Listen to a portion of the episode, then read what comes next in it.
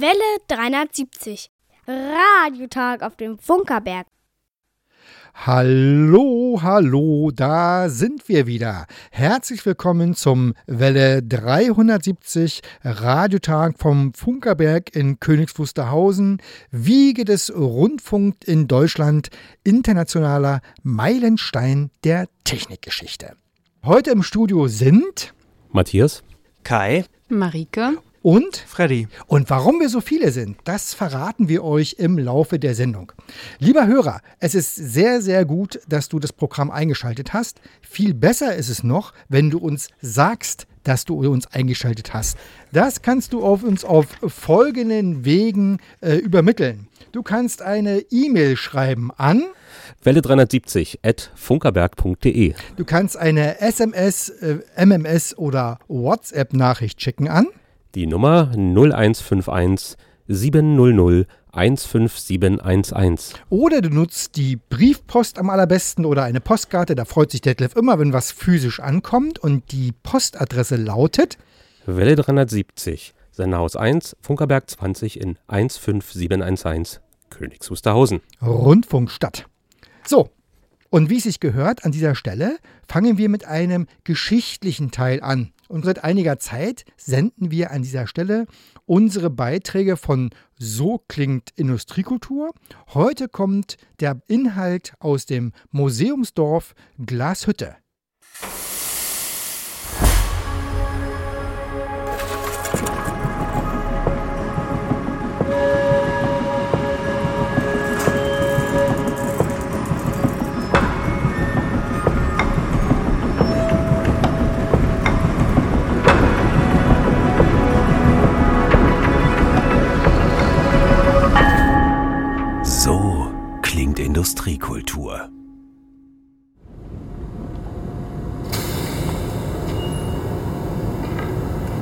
Kann sagen, das Glasmachen, diese uralte Handwerkskunst, ist eigentlich eine stille Kunst, würde ich mal sagen, an stillen Orten.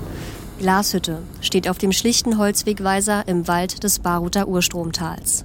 Wer ihm folgt, gelangt zu einem ganz besonderen Ort, dem schönsten Glasmacherort Deutschlands. Eine romantische Siedlung aus schlichten Fachwerkhäuschen in einem historischen Ensemble aus Werkstätten, Wohnhäusern, Schule und Gasthof. Das Museumsdorf Glashütte. Hier wohnten und arbeiteten Glasmacher. Heute können Besucher diesen über die Schulter schauen oder auch selbst Glas blasen.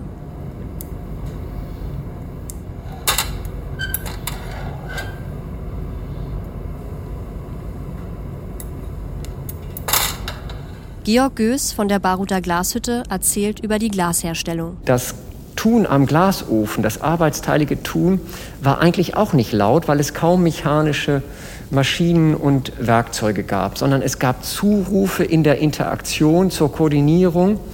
Es ähm, ist eine Art stille Dramaturgie, das ist wie ein Tanz zwischen den Glasmachern.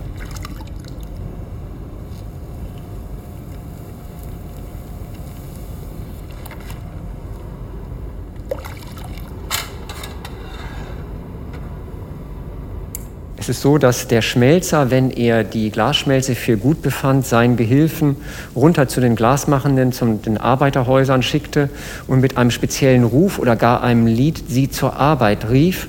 Und das war häufig auch in der Nacht, also der nicht planbare Schmelzprozess war die Begründung, dass diese Siedlung entstanden ist. Die mussten abrufbereit sein und waren unabkömmlich die Glasmacher.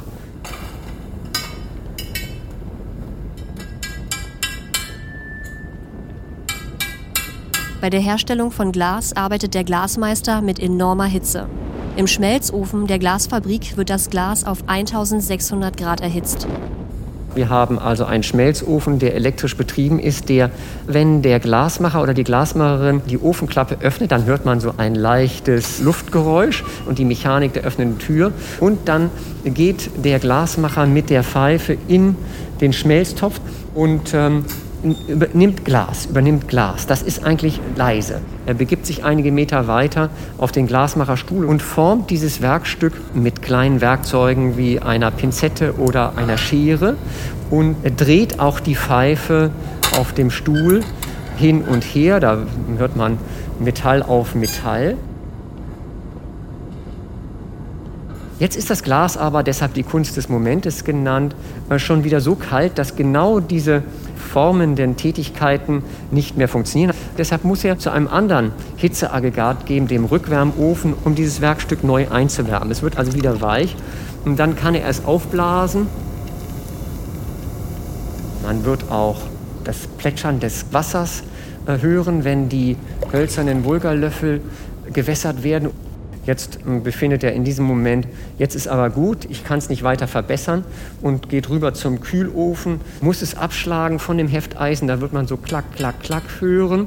Es fällt leicht runter auf eine Schamotteplatte und dann ist das Stück fertig. Ganz leise und vorsichtig muss er dieses auf etwa 550 Grad erkaltete Werkstück in den Kühlofen setzen und er legt es da vorsichtig rein, die Tür wird geschlossen und über Nacht kann dieser neugeborene Artikel dann gleichsam im Brutkasten ähm, so vorbereitet werden, dass er am nächsten Tag dann selbstständig in den Laden oder in den Versand kommt. In dem denkmalgeschützten Museumsdorf betreiben heute Kunsthandwerker und Händler kleine Ateliers mit ihren handgefertigten Waren. Das Museumsdorf Baruter Glashütte. Es erzählt die Geschichte der Glasherstellung.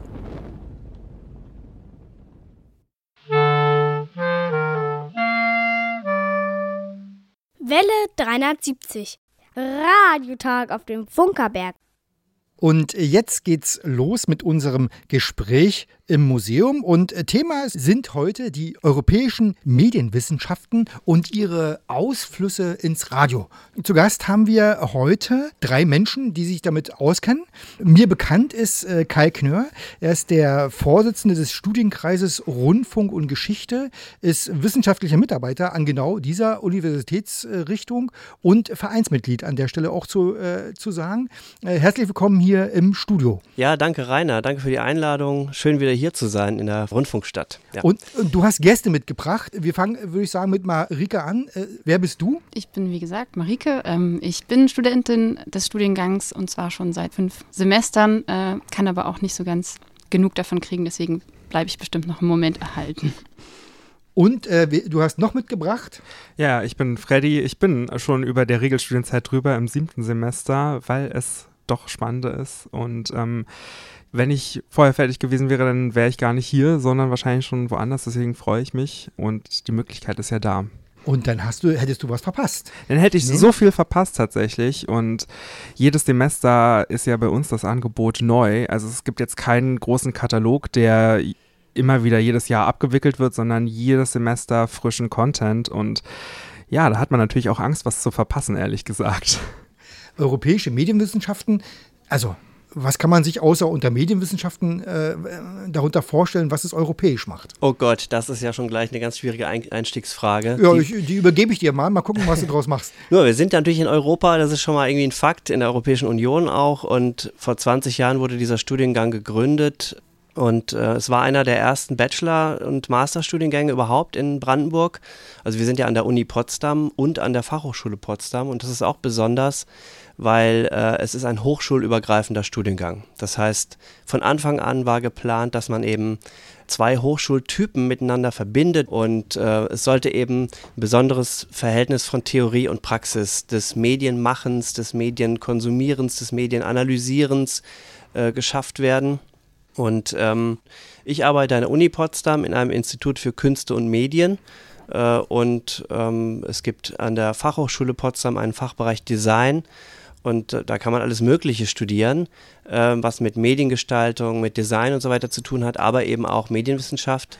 Und was jetzt Europa sozusagen ausmacht an der Stelle, was Europa vielleicht besonders macht im Hinblick auf Kulturgeschichte, auf, auf, auf Medienrecht und so weiter, das versuchen wir natürlich auch so ein bisschen auszubuchstabieren. Also wir wollen das auch rauskriegen, was das Europäische an uns ist.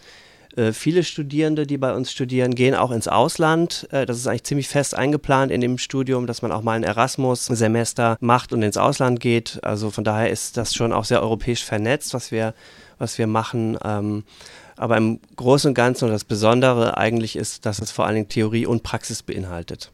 Also nicht nur Radio hören in dem Fall, sondern auch Radio machen. Mhm. Marike, du bist ja schon eine Weile dabei, hast schon erzählt. Was war bis jetzt dein äh, interessantester, spannender äh, Semesterinhalt? Puh, das ist schwierig. Ähm, das fängt hm, beispielsweise bei DEFA-Filmen an, äh, mit denen wir uns in einem Semester beschäftigt haben. Ähm, und hört bei dem Radioseminar jetzt zum Beispiel bis jetzt auf. Ähm, da kommt bestimmt noch einiges. Äh, ja, ich glaube, dazwischen bewegt sich das so. Hm. Gleicher Frage an dich. Äh, was würdest du sagen? Was Ich- ist dein spannendster Inhalt äh, bis jetzt gewesen? Ich glaube, ein ganz spannender Inhalt war eine Woche, die wir in Berlin verbracht haben und uns hier in der Umgebung von Berlin Rundfunkorte angeguckt haben. Wir waren natürlich auch dann hier im Funkerberg-Museum und haben uns alles angeschaut. Wir waren aber auch in Nauen im Haus des Rundfunks in Berlin und haben diese Orte des Rundfunks in dieser äh, Region, die ja wirklich maßgeblich wichtig ist für das Radio in Deutschland, angeschaut. Äh, auch mit Kai, also der war auch dabei, hat das Seminar sozusagen geleitet. Und das war für mich irgendwie ein ganz prägender Moment, weil ich da auch nochmal so viel über Radio erfahren habe und gemerkt habe, wow, das ist super interessant und gerade auch im modernen Radio, wenn alles so digital läuft, was natürlich seine großen Vorzüge hat, aber wenn man jetzt nochmal hier diese ganze Technik sieht und merkt, was eigentlich kommen, was, was war, damit wir heute auf diesem Stand sind, das ist unfassbar toll und spannend. Und an der Stelle vielleicht ergänzt, alle drei haben heute ja gesehen, wie äh, Dieter, Grüße an dieser Stelle, den Sender eingeschaltet hat und die Antenne angeschlossen und alles abgestimmt hat. Das kann man hier auf dem Funkerberg erleben. Zum Studiengang nochmal, Kai, was würdest du sagen, was ist äh, für dich gesehen eigentlich das Besondere, was man so nirgendwo anders kriegt? Und das Besondere ist, dass es eben diese Theorie-Praxis-Verschränkung gibt. Wir haben an der Uni natürlich klassischerweise Seminare, wo man eben Texte liest, äh, Theorien äh, beackert. Wir haben bei uns äh, eine medienphilosophische, eine mediengeschichtliche Achse, über die gesprochen wird. Das ist so typisch Uni. Und äh, aber es werden eben auch praktische Sachen gemacht. Dafür steht vor allen Dingen natürlich die Fachhochschule. Äh, das heißt, da wird auch ausgebildet im Bereich Mediengestaltung. Aber es geht dabei auch immer darum zu verstehen, was man eigentlich macht, wenn man Medien gestaltet. Also wenn man mit verschiedenen Sachen arbeitet, mit Grafi Grafikprogrammen, mit Film und so weiter. Äh, Und diese, diese Vorstellung, dass man äh, experimentell rausfindet, was ist eigentlich so ein Medium, was, was kann das und was kann es nicht und wann ist es gestört, wann, äh, wann, wann zeigt es sich sozusagen, wann zeigt es seine, seine internen äh, Mechanismen und sowas. Das kann man bei uns machen. Das heißt, wir bilden jetzt nicht konkret Leute für irgendeinen Beruf aus, sondern wir machen sie offen, um über Medien nachzudenken und äh, auch sehr, sehr kreative Konzepte auszuprobieren. Äh, bei uns in dem Fall in einem künstlerischen Rahmen, weil wir sind kein Sender oder so, sondern wir können halt uns auf uns selbst beziehen und Dinge analytisch machen und hören und beschreiben und besprechen. Ja, und das passiert. Wenn ich das so höre, da muss ich direkt mal überlegen, ob ich nochmal anfange zu studieren. Äh, Ich frage mal einfach, äh, Marike, warum hast du denn eigentlich dich entschlossen, dieses Studium anzufangen? Und was hat sich da erfüllt sozusagen in deinen Erwartungen? Ähm, bei mir ist es wahrscheinlich einfach etwas andersrum gelaufen, als es vielleicht klassischerweise wäre. Ich habe ähm, erst eine Ausbildung in der, in der Mediengestaltung gemacht, bin dann über Umwege äh, übers Radio zu einer Fernsehredaktion gekommen und hatte schon so den, den praktischen Bezug und ähm, Einerseits wollte ich den Heimatort Potsdam wieder aufsuchen, andererseits wollte ich auch einfach nochmal einen neuen Input haben und ähm, ja, mich nochmal etwas neu orientieren. Und das ist das, was äh, der Studiengang auf alle Fälle schafft, dass ich nochmal nach links und rechts ausgeweitet viel mehr Einsichten in das bekomme, was ich bestenfalls später mal beruflich äh, auf welche Art auf, äh, und Weise auch einschlagen kann. Aber ja, also so redaktionelle Arbeit ist das, wo ich irgendwie herkomme. Und das, was aber inhaltlich irgendwie das bestücken könnte, das ist das, was der Studiengang mir jetzt bietet. Mhm. Äh, Freddy, was meinst du, wenn du mit dem Studium fertig bist? Äh, was wirst du danach machen mit dem, was du gelernt hast? Das ist eine sehr gute Frage. Also ich glaube, viele äh, AbsolventInnen von der europäischen Medienwissenschaft verschlägt es tatsächlich auch in Redaktionen, aber ganz verschiedene Redaktionen. Also es wird jetzt nicht die Radio- oder Rundfunkredaktion bei jedem sein, sondern tatsächlich auch äh, viel, was vielleicht redaktionelle Arbeit in Kunst anbelangt, also eher Kuratoren. Und ich persönlich werde mich wahrscheinlich eher äh, in einer Redaktion sehen, also Redakteure oder Kuratoren, wenn es in die medienkünstliche Richtung geht. Ja, und äh, welche konkreten Ausflüsse aus dem Studio rauskommen, äh, darüber unterhalten wir uns ja nach der nächsten Musik. Äh, wir hören jetzt erstmal folgenden Titel.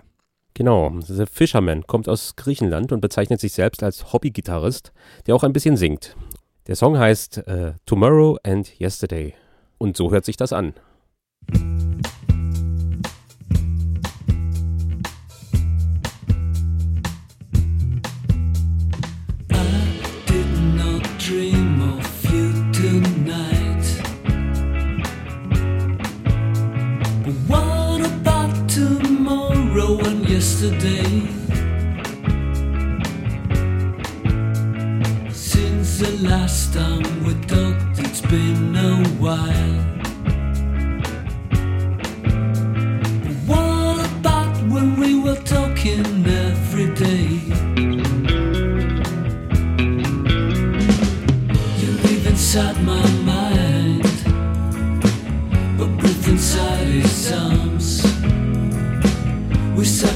Back the time when we were kissing, trying to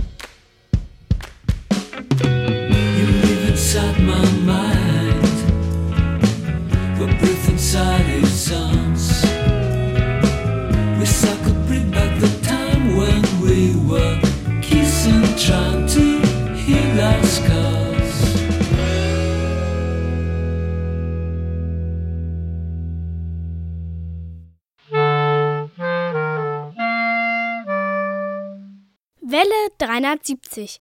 Radiotag auf dem Funkerberg. Immer am dritten Sonntag im Monat um 14 Uhr sendet Welle 370 von der Wiege des Rundfunks. Auf der Mittelwelle 810 Kilohertz ist das Programm etwa 15 Kilometer rund um den Funkerberg zu hören. Und wer am dritten Sonntag im Monat den Funkerberg besucht, kann den Radiomachern über die Schulter schauen, den Klang im Detektorempfänger genießen und dabei sein, wenn die Antenne geerdet wird. Und hier geht's weiter mit unserem Gespräch im Museum. Zu Gast sind heute Marike, Kai und Freddy von der Europäischen Medienwissenschaft. Äh, An Uni und FH Potsdam. Äh, genau. ja, ach, das ist alles. Also aus Potsdam. Ist das alles kompliziert? Einfacher wird es mit unserem nächsten Themenbereich, nämlich, also in Zeiten von Internet und Instagram und YouTube-Channels gibt es bei euch etwas, das nennt sich Radiobaukasten. Also allein schon das Wort erzeugt in meinem Kopf Bilder. Äh, was macht ihr in diesem Radiobaukasten? Tatsächlich haben wir Radios gebaut, äh, und zwar in der letzten Sitzung am vergangenen Donnerstag, äh, um äh, einfach auch äh, einem Teil der Gruppe äh, ein bisschen Beschäftigung zu verschaffen, weil nämlich ein anderer Teil der Gruppe tatsächlich Radio gemacht hat im Studio. Die Idee ist, in dem Studiengang gibt es nicht nur Theoriekurse und, sondern es gibt auch praktische Kurse, es gibt Projektseminare, die sehr, sehr lange gehen. Das heißt, man verbringt einen ganzen Tag miteinander, zumindest laut Plan. Und wir hatten uns überlegt, tatsächlich auch Marike und ich, im Vorfeld schon bei der Planung einen, ein Seminar zu entwickeln, in dem man Radio machen, experimentell machen lernt. Ähm, das heißt eben Radiobaukasten, weil eben das äh, Stück oder die Stücke, die Beiträge, die Sendungen zusammengebaut werden natürlich. Aber auch weil man auch mal so einen Radioempfänger baut, um zu verstehen, was dieser, dieser One-to-Many-Fernempfang eigentlich mal bedeutet hat oder auch immer noch bedeutet. Also wir haben zumindest am Donnerstag äh, einen UKW-Empfänger gebaut und einen DAB-Plus-Empfänger gebaut und äh, auch einen äh, Mittelwellenempfänger ausprobiert. Da kam aber nichts an, komischerweise. Und ähm, insofern versuchen wir eben das Medium zu verstehen und das eben vom Machen her und von der Rezeption her zu verstehen. Und äh, der Plan war eigentlich, und das war übrigens am Anfang dieses Wintersemesters, also im Oktober alles noch ganz schön, dass wir uns halt jede Woche treffen und viel Zeit haben, um Radio zu hören, Archivsendungen zu hören mit verschiedenen Macharten von Radio, Beiträge, Feature, klassische Versprecher, also Radiopannen haben wir gehört. Wir haben eine ganze Weile lang äh, uns mit Radioästhetiken beschäftigen können und dann wurde die Corona-Lage wieder schwieriger und wir haben uns so langsam im Laufe des Zeitraums bis Weihnachten sind wir dann online gegangen und haben dann quasi unser Seminar online weitergeführt. Das war hart. Und wir haben versucht, äh, dann Gruppen zu bilden. Also Studierende haben sich zusammengeschlossen zu Gruppen, die dann zu verschiedenen Themen gearbeitet haben. Und das Ergebnis soll dann auch hier von euch gesendet werden, worauf wir uns sehr freuen. Äh, eine, eine Sendung mit dem Titel Radiobaukasten und der Inhalt sind verschiedene Arten von Stimme. Denn die Stimme spielt natürlich im Radio eine sehr große Rolle. Übrigens, kleiner Tipp für die Mittelwelle. Ich würde es, äh, den Empfänger mal abends ausprobieren. Vielleicht mit ein bisschen Draht. Oh, jetzt kommt die großes Nicken, jawohl. Weil wir haben halt einfach tagsüber keine Mittelwellensender mehr, die mit wenig Aufwand zu hören sind. Marike, wenn du jetzt Radiobaukasten, äh, wenn du es jetzt für dich so äh, zurückblickst, was war das, was du da am meisten von mitgenommen hast? Am meisten von mitgenommen habe ich tatsächlich auch durch diese Online-Arbeit dann letztlich, dass wir das auch so schaffen können, dass es nicht unbedingt ähm, in Präsenz funktionieren muss, ähm, dass wir uns gut organisiert kriegen und das mit den Gruppen jetzt nur einfach etwas schwieriger läuft, aber trotzdem alle äh, an einem Strang ziehen und dafür sorgen, dass am Ende ein paar Beiträge entstehen. Ähm, so inhaltlich war das ganz vielfältig. Also wir hatten ja auch Input von äh, externen ReferentInnen. Da hatten wir Julia Tieke von Deutschlandfunk Kultur, äh, die von der Wurfsendung äh, uns eben über dieses Format erzählt hat. Wir hatten Michael Lissek als äh, Feature-Spezialisten. Wir hatten Dietz Schwiesau als den Experten für Nachrichten, Nachrichtensendungen. Und das war eben ein, für mich ein großer Zugewinn, eben Menschen aus der Praxis äh, theoretisch über ihre Arbeit äh, reden zu hören und auch Input und, und Tipps für die eigene Arbeit zu bekommen. Ähm, und ansonsten bin ich auch noch auf einer anderen Ebene mit dem Seminar verbunden, dass ich ähm, versuchen wollen würde, gemeinsam mit Kai das, dieses Seminar für den Studiengang zu verstetigen, dass es nicht nur so eine einmalige Geschichte ist, sondern dass sich die Arbeit mit Audio äh, im Studiengang ähm, ja eben verstetigt und wir dadurch, dass wir auch das Angebot haben, ähm, Abschlussarbeiten oder Abgaben in Audioform zu machen, dass wir eben auch das Werkzeug dafür bekommen als Studierende. Und dafür ist dieses Seminar gedacht und hat noch etwas Potenzial sicherlich für auch eine Zeit, wo es dann ausschließlich in Präsenz mal stattfinden kann. Ähm, aber ja, genau dafür fände ich das gut, wenn das sich verstetigt. Freddy, was würdest du, wenn es wiederholt wird im nächsten, beim nächsten Mal vielleicht, was würdest du äh, sozusagen empfehlen für, den, äh, für das nachfolgende Semester?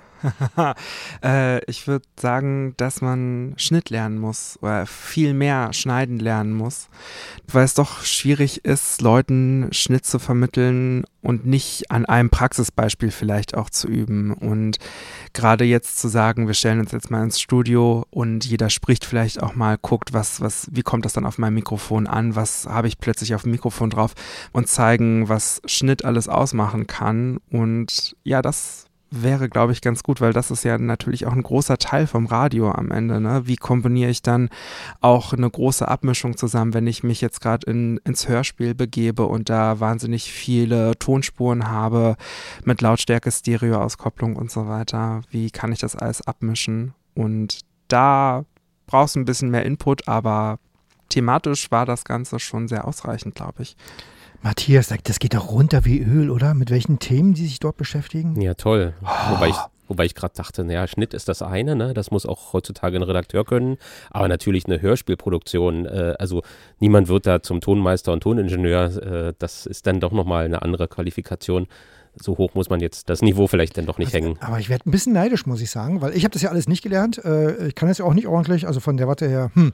Ihr macht es ja trotzdem. Das heißt, das kann man auch heute einfach mal so feststellen, dass logischerweise sich ja die Leute die Medien aneignen. Das war auch schon vor 20 Jahren, fing das an mit der Digitalisierung. Und das war auch immer schon der Spirit von unserem Studiengang, dass man auch Leute begleitet dabei, sich selbst Medien anzueignen.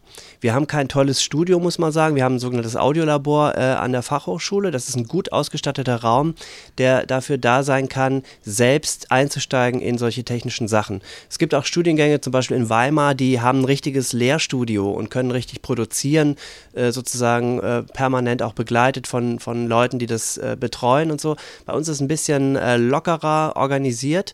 Mm, Aber da geht es dann eben darum, dass man das bespricht, was da entsteht. Und wir betreuen auch äh, Leute, die Features machen, längere Stücke machen. Und da ist man schon sehr, sehr intensiv mit den Leuten auch im Gespräch, äh, sodass sie auch kapieren, was sie da tun, sozusagen. Der Vorteil heutzutage ist ja, dass man tatsächlich mit Software Dinge machen kann, die man früher nur in einem professionellen Studio machen konnte, die auch unbezahlbar waren für normale Menschen. Äh, aber lernen muss man es trotzdem, ne? Und lernen muss man es einfach, äh, ja, dass man muss, muss es gezeigt bekommen. Ne? Das online äh, zu lehren ist, glaube ich, echt eine Herausforderung. Äh, Marike, jetzt für diese Runde die letzte Frage. Hat sich dein Blick aufs Radio mit dem Radiobockkasten verändert und wenn ja, wie? Ähm, ich hatte einfach vorher schon mal äh, den Kontakt mit Radioproduktion an sich. Ich hatte die Gelegenheit, ähm, die Lehrredaktion in Leipzig äh, von Mephisto, falls das ein Begriff ist, äh, kennenzulernen und bin da schon durch ähm, die verschiedenen Gewerke durchgestiegen und der Radiobaukasten hat das jetzt für mich auf alle Fälle nochmal aufgefrischt und, und die Euphorie und die, die Begeisterung fürs Radio auf alle Fälle nochmal aufleben lassen. Und Radio, sagen wir, sind aber wahrscheinlich eher eine Generation der Podcasts und Online-Geschichten. Ähm, trotzdem ist es, weil vor allem Kai auch die radiogeschichtliche Expertise in das Seminar einbringt, eben sehr schön diesen Blick zurück an, das Urspr an den Ursprung äh, nochmal zu bekommen, was, was Freddy ja vorhin auch schon erwähnt hat.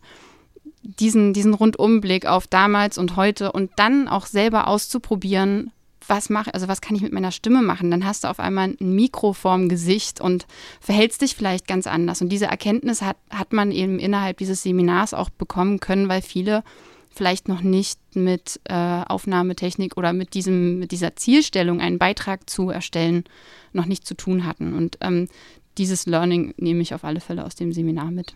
Freddy, was meinst du? Was ist äh, dein, dein Blick aufs Radio nach dem Radiobaukasten?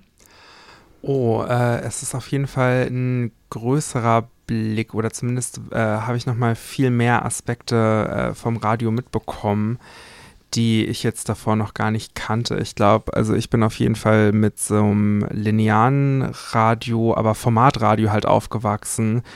Das war natürlich durchformatiert und ich kannte gar nicht so viele Genres, außer es gibt einen Moderator, der spricht über die nächste Musik, die gleich kommt, sondern dass es auch Features, Hörspiele und so weiter gibt. Die Wurfsendung, die Deutschlandfunk Kultur macht, das kannte ich davor alles gar nicht. Und das wird immer so deutlicher, dass man das Radio eigentlich ein viel größeres Experimentierfeld ist, als was uns das Formatradio präsentiert jeden Tag.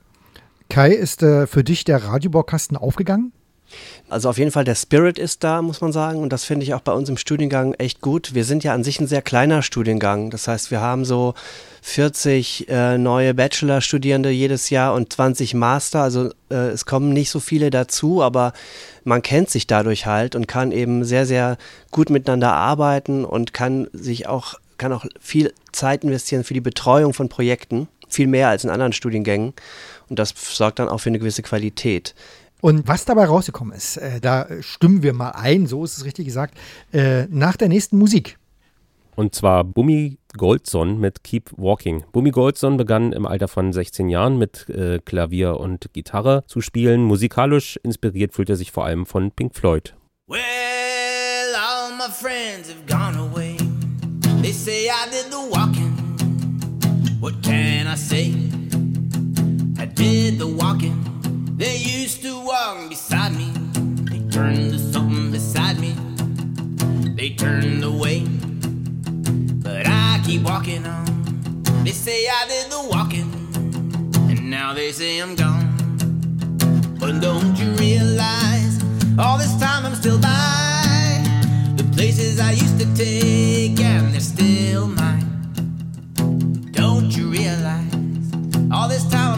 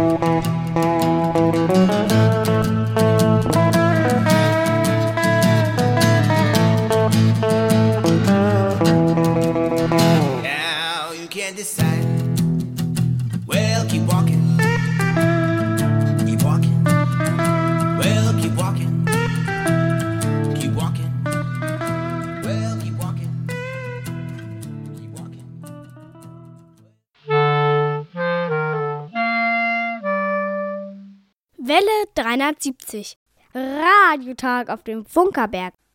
Und äh, hier geht's weiter äh, mit äh, unseren Gästen und wir unterhalten uns jetzt über das Ergebnis des Radiobaukastens und wie kann man sowas schöner einführen als mit einem kleinen Beispiel.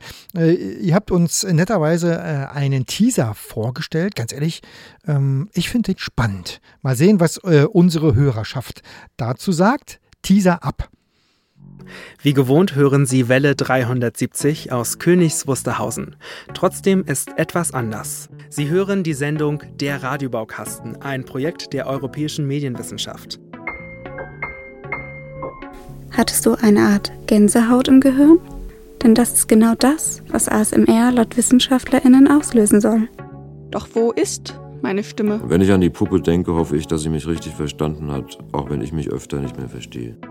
Wo bin ich, wenn du mich hörst? Englisch, Englisch. Den Text in Englisch verstehe ich doch immer nicht. Das weißt du doch. Wo bist du, wenn du mich hörst? Mit Kunst hat das nichts zu tun. Ich bin überall und nirgends zugleich. Im Falle von SynchronsprecherInnen kann die Stimme aber auch das dritte oder sogar vierte Gesicht sein. Ich bin zeitlos. Reden Sie also ruhig mit sich selbst. Ich mache es auch. Ich bin raumlos. Stimme kann auch Selbstinszenierung sein. Also jetzt zum Beispiel würde ich in einem Seminar so reden und äh, in einem Moment, wo ich mit jemandem flirte, vielleicht eher so und. Ich existiere nur, wenn du mich hörst. Bin ich die Stimme? Kai. Ich kenne den auch erst seit gestern, diesen, äh, diesen Trailer, weil wir sind ja mitten am Produzieren und äh, wir haben immer so ein paar Vorstudien gehört von Leuten. Also alle haben sich im weitesten Sinne mit der Stimme beschäftigt. Das war so ein bisschen auch äh, ähm, ein Erfolg, äh, den ich dann doch irgendwie äh, haben konnte als Betreuer dieses Fernkurses, muss man sagen, dass sich alle auch eingelassen haben darauf, das sozusagen unter dem Aspekt der Stimme dann zu sehen, denn sie hatten sehr unterschiedliche Ideen, aber das funktioniert natürlich super. Und ich will noch sagen, unser Konzept war eigentlich ziemlich einfach am Anfang. Der Untertitel von Radiobaukasten war äh, Hören, Aufnehmen, Montieren, Senden. Ja. Also diese vier Schritte sollten da einfach gegangen werden. Wir haben uns recht lange mit dem Hören beschäftigt und mit dem Aufnehmen. Und dann kam halt unsere Digitalphase. Und dann haben wir Tutorials äh, gemacht, Videotutorials und dann konnten die Leute eben versuchen, zu Hause zu montieren. Ja, und jetzt sind wir sozusagen kurz vor der Sendung und ich bin sehr gespannt, was dabei rauskommt. Und jetzt, äh, Marike, was habt ihr denn gemacht? Äh, ich wollte gerade sagen, wir sind quasi schon nach der Sendung, weil wir sie ja, wie du gesagt hast, ähm, am Donnerstag schon aufgezeichnet haben. Und äh, die Aufzeichnung verlief so, dass wir die ganzen einzelnen Beiträge äh, schon geliefert bekommen haben, äh, also da schon wussten, was passiert. Wir hatten also im Vorfeld noch damit zu tun, die Moderation zu schreiben, die dann wiederum am Donnerstag äh, in der Tonkabine durch Freddy eingesprochen wurden. Wir haben als spontanen äh, Part noch Studiogespräche äh, eingebaut, da äh, wir einen Beitrag hatten, der eben 15 Minuten lang geht und ähm, wir den nicht in der Sendung komplett ausspielen konnten oder würden. Und dadurch äh, haben wir uns inhaltlich mit dem, ich sage jetzt aber gewohnheitsbedingt Redakteur, mit dem Kommilitonen äh, Christoph Heiter, haben wir dann eben über sein Stück, was Liebe er. Grüße. Ja, äh, was er zu äh, Jörg Fauser als Autor und beziehungsweise seine was haben wir gesagt, geschriebene Stimme oder vom Text zum Autorenstimme, ja. ähm, darüber eben mit ihm unterhalten. Also alle konnten ihre, Genau, ihre Themen eigentlich selbst festlegen, muss man sagen. Wir wussten auch nicht, was die Leute so vorhaben. Ähm, ich habe das versucht ein bisschen zu koordinieren und dann äh, wurden so ein paar Proben schon mal gezeigt vor einigen Wochen und dann gab es eine Deadline und am Donnerstag haben wir quasi alles zusammengebracht. Und da die Leute ja ähm, auch wirklich Studien machen konnten, äh, die nicht unbedingt nur in diese Sendung reinpassen mussten, haben sie teilweise auch längere Stücke gemacht. Die Sendung ist die Präsentation dieser Stücke. Alle müssen natürlich ihre, ihre Sachen dann präsentieren, allen. Und deswegen haben wir uns überlegt, dann machen wir doch gleich eine Sendung, dann haben wir genau eine limitierte Zeit und versuchen dann eben in einer Stunde das Ergebnis dieses Seminars zu, zu präsentieren.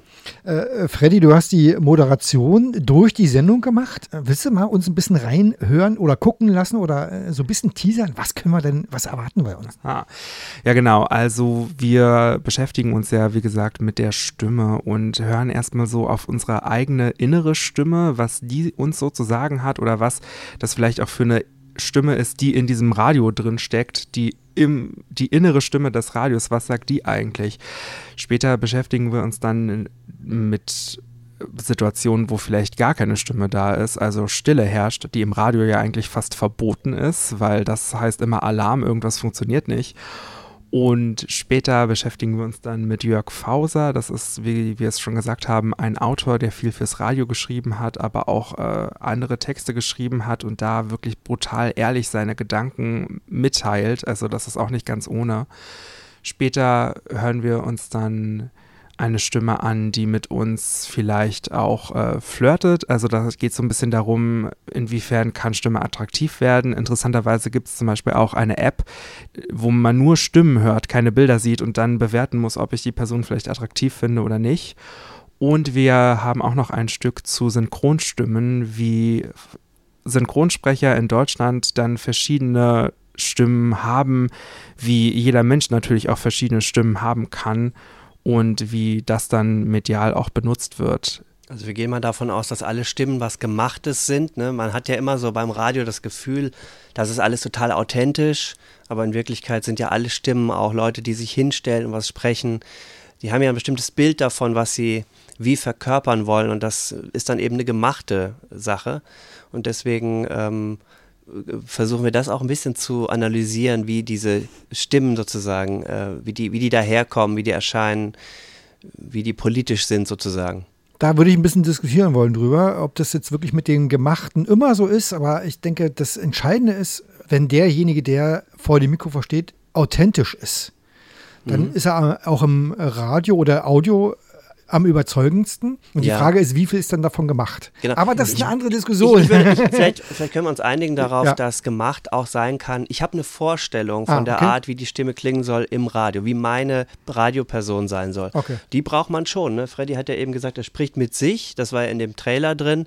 Das ist ja das ist auch Radio und wir sprechen ja mit uns selbst auch beim Radio, wenn wir da in der im Spricht eigentlich jeder mit sich selbst? Ich würde schon sagen, dass jeder mit sich selbst Ja? spricht, oder? Ich weiß nicht, ob Hoffe man das so jetzt mal. pauschalisieren kann, aber ich würde damit auch d'accord gehen, auf alle Fälle. Okay. Also wenn man Moderatorinnen und Moderatoren fragt, mit wem reden sie da eigentlich im Studio, dann sagen die immer mit, ja, ich stelle mir gerade meinen besten Freund, meine, meine Freundin sowieso vor. Hm. Und der erzähle ich dann das. Ne? Aber das ist natürlich auch so ein Kunstprodukt. Wir haben immer einen Hörer und mit dem sprechen wir.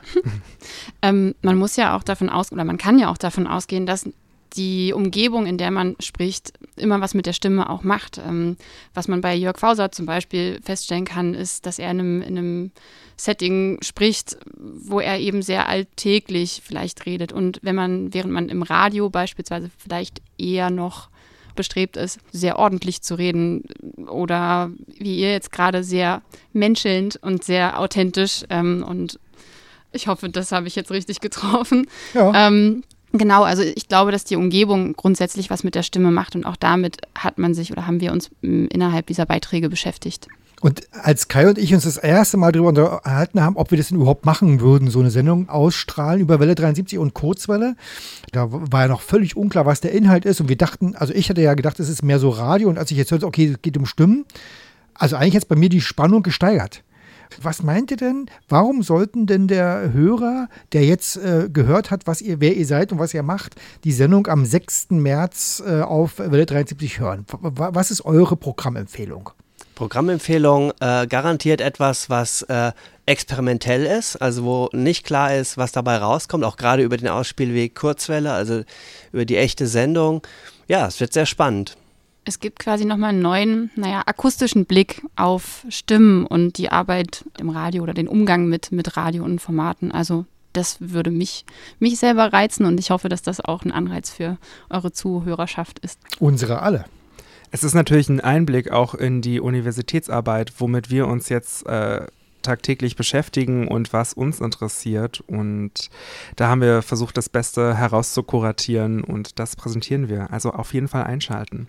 Und zwar am 6. Äh, März äh, 6140 Kilohertz äh, Kurzwelle, äh, 10 Uhr, wenn mich nicht alles täuscht, Küchenzeit, äh, also die mitteleuropäische Zeit. An dieser Stelle vielen Dank äh, für das Gespräch in unserem äh, Geschäftsstellenstudio. Es war sehr schön. Äh, ich habe mich wohlgefühlt, ich hoffe, ihr auch. Und ich bin sehr gespannt äh, auf die Sendung am 6. März. Also vielen Dank. Danke euch. Danke. Danke.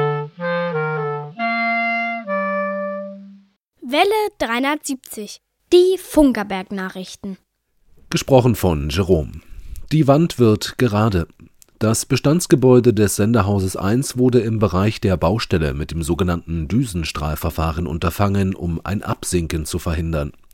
Nachdem in den letzten Wochen eine weitere Ebene abgetragen werden konnte, wurden nun die Auswirkungen des Unterfangens sichtbar. Große Betonblasen, die in den Baustellenbereich ragen. Für das weitere Baugeschehen ist hier jedoch eine gerade Fläche nötig. Abhilfe schafft eine starke Betonfräse, die mit dem dazugehörigen Bagger in die Baugrube gehoben wurde. Immerhin zwei Tage wurden benötigt, um die etwa 25 Meter Wandfläche zu begradigen. Im nächsten Schritt können nun die freiliegenden Wände versteift werden, und dann geht es weiter abwärts. Das Sender- und Funktechnikmuseum wird in den kommenden Monaten umfangreich saniert. Es erhält einen neuen Eingangsbereich, der den barrierefreien Zugang in alle Ebenen des Sendehauses ermöglicht. Hinzu kommen moderne Sanitärbereiche, kleine Funktionsflächen und die Sanierung von Fassade und Fenstern. Aufgrund der Baumaßnahmen sind die Öffnungszeiten des Museums auf dem Funkerberg weiterhin eingeschränkt. Alle Informationen zum Baugeschehen und zu den Öffnungszeiten findest du auf museum.funkerberg.de. Podcastpreis 2022. Du erzählst Dinge ins Mikrofon, vertonst spannende Geschichten oder laberst einfach rum? Dann bewirb dich für den Podcastpreis 2022.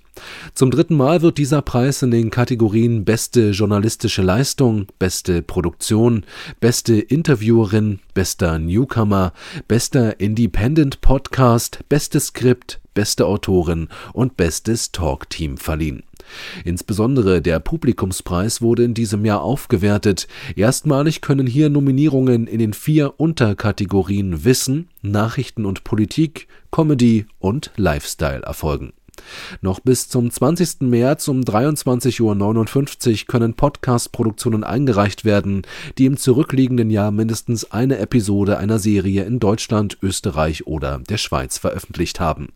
Einreichen kann, wer am Podcast aktiv mitgewirkt hat. Alle Informationen findest du unter www.deutscher-podcastpreis.de. Der Bergfunk kommt. Die schönsten Momente aus 15 Jahren professionellem Dilettantismus. Das ist das Motto des Throwback Thursday. In seinen digitalen Medien wird der Stubenrausch Kulturmusik Leben e.V. in den nächsten Wochen auf die vergangenen 15 Jahre zurückblicken und damit die Zeit verkürzen, bis es endlich wieder wärmer wird. Und wer es analog mag, der sollte beim Musikladen in der Bahnhofstraße Königs Wusterhausen vorbeischauen. Ganz exklusiv können hier Bergfunktickets erworben werden, so richtig zum Anfassen und Mitnehmen. Die Anzahl ist limitiert. Das Bergfunk Open Air findet am 12. und 13. August 2022 statt. Weitere Informationen zum Festival sowie den Online-Tickets findest du unter bergfunk-openair.de. Das Wetter im Studio sind es 24 Grad. An dieser Stelle Musik aus der Region. Heute der Superhelden-Song von Flexibel. Ich wär so gern ein Superheld, fände ich auch keinen, der mich einstellt. Hätte ich immer was zu tun, denn das Verbrechen wird nie ruhen. Egal ob Bankraub oder Überfall, ich verhindere unerwirklich überall. Egal ob Tag oder auch Nacht, es gibt keinen, der was ungesehen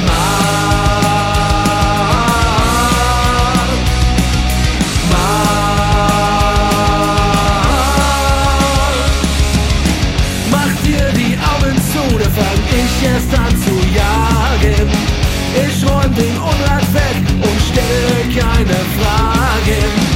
Ich spiel das Böse aus und lehre ihm das Fürchten. Ich mach die Straßen sauber, dass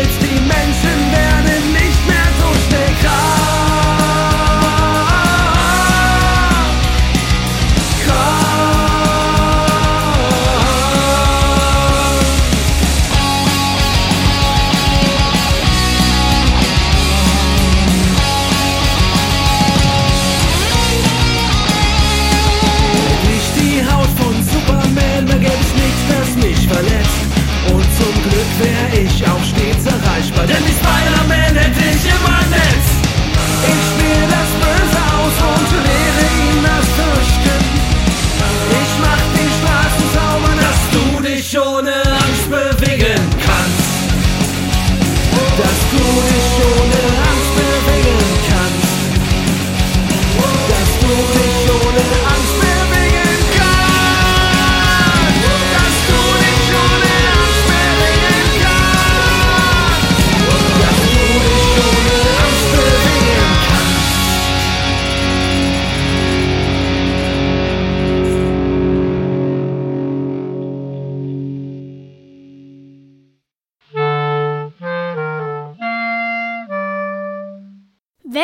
370. Die Hörerecke. Mit einem herzlich willkommen begrüße ich euch alle, liebe Radiofreunde, zur Hörerecke im Februar 2022. Euer Hörerpostbearbeiter Detlef bestätigt die eingetroffenen Brief- und E-Mail-Zuschriften. Ich bedanke mich bei allen Einsendern für die Post und das beigelegte Rückporto. Zuerst möchte ich euch sagen, dass weitere Empfangsberichte zu unserer Sondersendung vom 22.12.2021 eingetroffen sind. Die Post zur Sendung wurde mit einer QSL-Karte beantwortet. Von den Höreraktivitäten unserer Sendungen wurde von Bernd Seiser neun und von Paul Gager sechs Empfangsberichte eingereicht. Die Radiotag-Live-Sendungen im November und Dezember verfolgten Michael Wosnitzka und Gottfried Scheide im Internet. Zuhörer der Mittelwelle 810 kHz waren Dietrich Kenziora und Carsten Lausch. Am 28. November waren auf der Kurzwelle 60-70 kHz Johann Ruff, Robert Dübler, Thorsten Brandenburg, Jürgen Hannemann und Sitata Bhattacharya empfangsbereit. Über WebSDR Twente hat Ding Lu in China zugehört. Die Kurzwelle 60-70 kHz verfolgten am 26. Dezember die Hörer Thomas Becker, Johann Ruff, Siegbert Gerhard, Hans-Joachim Perlin, Matthias Richter, Andreas Mücklich, Igal Benger, Jürgen Hannemann und Ralf Urbanschik. Nutzer von WebSDR Twente waren Marvin Stanislav in Russland, Ratan Kumar Paul in Indien und Bruce Lee in Australien. Am 23. Januar haben Thomas Becker und Horst Zersowski die Kurzwelle 60-70 kHz eingeschaltet. Die Kurzwelle 6140 kHz mit 100 kW Abstrahlung hörten am 5. Dezember Thomas Drescher, Christian Steiner und Dieter Leupold. In Italien verfolgte Alberto Conoway, in Russland Konstantin Barsenkow die Sendung. Am 2. Januar waren auf der Kurzwelle 6140 kHz Klaus Spielvogel, Harald Kuhl, Bernd Henning und Johann Ruff empfangsbereit. Gehört wurde die Sendung in Polen von Piotr Skorek, in Russland von Dimitri Elagin, in Frankreich von Norbert Feinot. In Italien haben Giovanni Lorenzi und Stefano Paolini das Programm empfangen. Briefpost zur Kurzwellensendung vom 6. Februar ist von Erwin Bartel, Ralf Urbanschik und Günther Gärtner eingetroffen. Im Medienmagazin bei Radio HCJB hörten in der Januarsendung den Welle 370 Beitrag Detlef Jörg, Paul Reinersch, Johann Ruff, Igal Benger und Jürgen Hannemann. Benutzt wurden die Kurzwellen 3995 und 5920 kHz, zusätzlich Satellit Astra. An dieser Stelle bin ich zum Ende der heutigen Hörerecke gekommen. Über weitere Zuschriften von euch, liebe Radiofreunde, bin ich sehr erfreut. Besonders freue ich mich über Post von Hörern, die uns das erste Mal schreiben. Also, liebe Hörerfreunde, hört Kurzwelle und bleibt gesund. Euer Detlef wünscht euch guten Empfang auf allen unseren Verbreitungswegen. Welle 370. Die Funkerberg-Termine. Genau, und es beginnt mit dem 27. Februar. Da führen wir unseren 1000 PS Deutz Dieselmotor vor. Die grüne Mauritius der Motorenwelt, unser ähm, Besucherhighlight im Museum, auch äh, in diesen besucherärmeren Zeiten, sag ich mal. Und am gleichen Tag? Da kann man vorher Radio hören auf Kurzwelle 60, 70 Kilohertz um 13 Uhr. Wiederholen wir den Inhalt der heutigen Sendung äh, und äh, geben einen Ausblick auf den 6. März. Und zwei Tage vorher, interessante Reihenfolge hier, um 15 Uhr? Am 25. Februar um 15 Uhr kommt bei Alex Berlin diese Sendung jetzt hier in Stereo äh, für UKW-Empfänger, kann man auch im Auto hören. Am 6. März? Dann ist es soweit. 6. März, 10 Uhr, Küchenzeit, mitteleuropäische Zeit, 6140 Kilohertz. Die Sendung des Radiobaukasten live im Äther. Mann, bin ich gespannt. Und wie immer am dritten Sonntag im Monat, nämlich dem 20. März, wird wieder Radiotag auf dem Funkerberg sein. Haben wir denn schon ein Thema? Haben wir nicht. Dann suchen wir danach. Ja, oder gibt es Wünsche? Wenn ihr Ideen, Vorschläge, Hinweise habt, was wir in den Sendungen behandeln sollen, liebe Leute, dann meldet uns äh, euch bei uns. Und jetzt, wie immer an dieser Stelle, äh, huldigen wir der Geburtstage, die da kommen. Im Februar haben Geburtstag Bianca, Herbert, Ralf, Ursula, Wolfgang, Karin, Lukas, Diana, Berthold, Lukas. Nochmal Lukas. Ja. Und Emmy. Und Emmy. Und für alle zusammen spielen wir traditionell unseren Geburtstagssong. It's your birthday, yes it is, it's your birthday, yes it is, it's your birthday, so happy birthday to you, yes you. It's your birthday, yes it is, it's your birthday, yes it is, it's your birthday, so happy birthday to you, yes to you.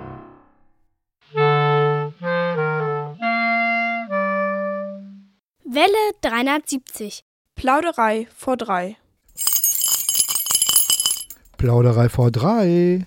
Ja, worüber plaudern wir denn? Ja, wir müssen zuallererst mal auflösen. Beim letzten Mal haben wir ja über das Archiv gesprochen und über die Dinge, die bei uns im Museum zu sehen sind. Und unter anderem ging es auch darum, äh, dass der Dieselmotor auch eine Nummer hat. Äh, und zwar eine Archivnummer. Und die habe ich extra hier irgendwo hingeschrieben. Du Aber willst jetzt die Archivnummer vorlesen vom ja, Dieselmotor. es war irgendwie A2342 oder so. Ich suche es gleich nochmal raus. Ich habe den Zettel. Ach, hier steht doch. Hier, Matthias, hier steht doch die Motornummer A2432. Hier, Laberei V3. Ist sehr wichtig. Genau. Ja. Ja, wir haben unsere Gäste noch hier vor Ort. Ihr könnt mal äh, euch schon mal äh, an die Mikrofone begeben. Ach, machen sie auch alle ganz feierlich. Das ist schön, ja, genau. Plauderei V3 ist unser offenes Format. Da reden wir über Dinge, die sich, die, die sich hier so ergeben. Also, ihr habt vermutlich das erste Mal auf Mittelwelle gesendet. Äh, wie, wie, Das was, definitiv. Was Ja. löst es in euch aus? Fragezeichen erstmal, weil ich weiß ja nicht, wie es sich anhört. Äh, die Mittelwelle an sich. Warte, Also, das können wir vorführen. Kann das mal, kann das können mal vorführen. Oh, oh, okay. Ja, ähm, okay. mit Rückkopplung. Ja, das ist schon auf jeden Fall. Es brummt auf jeden Fall, ne? Das ist aber lokal. Das ist lokal bei euch, alles klar. Klingt sehr Okay. ursprünglich. Ich finde, es Ja. klingt sehr warm. Es hat was ganz Wärmendes, eine Mittelwelle. Ich stelle mir immer vor, dass man, dass man was weiß ich, so, einen- so einen schönen alten Beatles-Song irgendwie über, über Mittelwelle sendet und den dann irgendwo empfängt, auf dem Schiff oder so. Und dann. Wobei ich glaube, also die Vorstellung, man sitzt so vom Lagerfeuer vor so einem alten Röhrenradio, was so ein bisschen brummt, wo die Röhren leuchten, wo die Skalenlampe leuchtet, das, das hat ist dieses. Warme, aber hm, würde man heute irgendwie mit so einem Digitalradio Mittelwelle hören, warm. Technisch würde ich ja sagen, ist die Mittelwelle eben leider nicht so gut wie andere Übertragungsmedien. Aber sie hat eben ihren eigenen Stil so. Sie hat ihr eigenes Mhm. Empfinden, was sie immer noch transportiert. Ich bin ganz überrascht, dass ihr das noch so, dass ihr nickt. Die haben ganz, ganz viele junge Menschen hier, die sagen, Mittelwelle, Naja, wenn die in Radio? Amerika wären, die jungen Leute, dann würden die das wissen, weil da gibt es ja noch Mittelwelle. Was ich Ja. überhaupt nicht weiß, da wird ganz Ja. viel Mittelwelle gesendet. Wird es auch gehört? Na sicher, ich meine, die Reichweite ist das Entscheidende. Genau. Und die Stationen, die, die bringen ja ihre Region auch nach vorne damit. Also Es ist sogar äh, total üblich. Äh, in Amerika sendest du ja auf, äh, auf Mittelwelle sogar ein Stereo. Und im Autoradio Mittelwelle zu hören, ist in den USA ziemlich äh, verbreitet. Ich habe neulich mal mit einem Web-SDR äh, Ja. in, in Amerika sozusagen mir die Mittelwelle angehört. Und es war unglaublich. Das gesamte Mittelwellenband ist komplett voller starker Sender. Ja. Teilweise sogar so stark, dass, die, dass du zwei Sender auf einer Frequenz hörst. Aber wird es gehört? Also, soweit ich weiß, es ja, tatsächlich, weil du außerhalb der Städte keinen UKW-Empfang hast. Und, Lieber Hörer, ähm, wenn du praktische Erfahrung vom Mittelwellenempfang in Amerika hast, melde dich bei uns. Wir wollen es wissen. Übrigens nicht nur die USA, sondern auch äh, England haben ein starkes Mittelwellennetz. Äh, du kannst also, fängst ja abends hier auch noch, weiß ich, äh, Absolute Radio, höre ich ganz gerne. Und, Aber nicht äh, auf Mittelwelle. Auf Mittelwelle, ja, 1215 Kilohertz. Ah, Werbung für Und- andere und- Sender zu und machen. der Witz ist, 810 Kilohertz, Leute, das ist das Einzige, was zählt. Ach, Quatsch.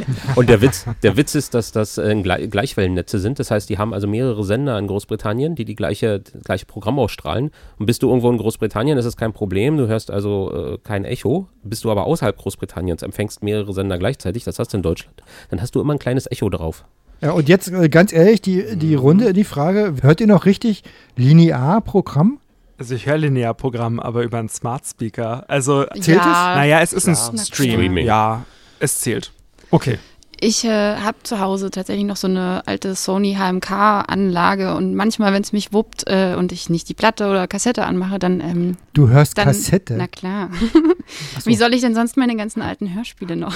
Ach so, diese ganzen Hörspiele gibt es doch alle auch bei Spotify. Ja, aber es macht irgendwie schon was aus, dieses Klacken der Tasten. Äh, dann ist die Seite zu Ende, dann muss man wenden und so weiter. Also das hat, hat schon noch was. Ähm, und ansonsten, ja, äh, suche ich mich dann da auch manchmal durch die Frequenzen. Ist doch interessant, wie die Dinge, die eigentlich früher Argumente waren, um es abzuschaffen, Ja.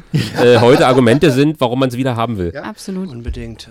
Und mit diesem Bild äh, lassen wir unsere Hörer äh, sozusagen überlegen, welche Version sie denn am liebsten hören wollen vom Welle 370 Radiotag. Auf alle Fälle sollten sie am 6. März äh, 10 Uhr 6140 Kilohertz einschalten und hören, äh, was der Radiobaukasten zu bieten hat. An der Stelle nochmal vielen Dank an alle fürs Zuhören und Matthias sagt uns jetzt die letzte Musik an. Zum Abschluss etwas Instrumentales. Scott Holmes mit Think Different passt in die Zeit. Tschüss. Tschüss. Tschüss. Tschüss, schönen Sonntag. Und vergesst nicht, die Antenne zu erden. Musik ab.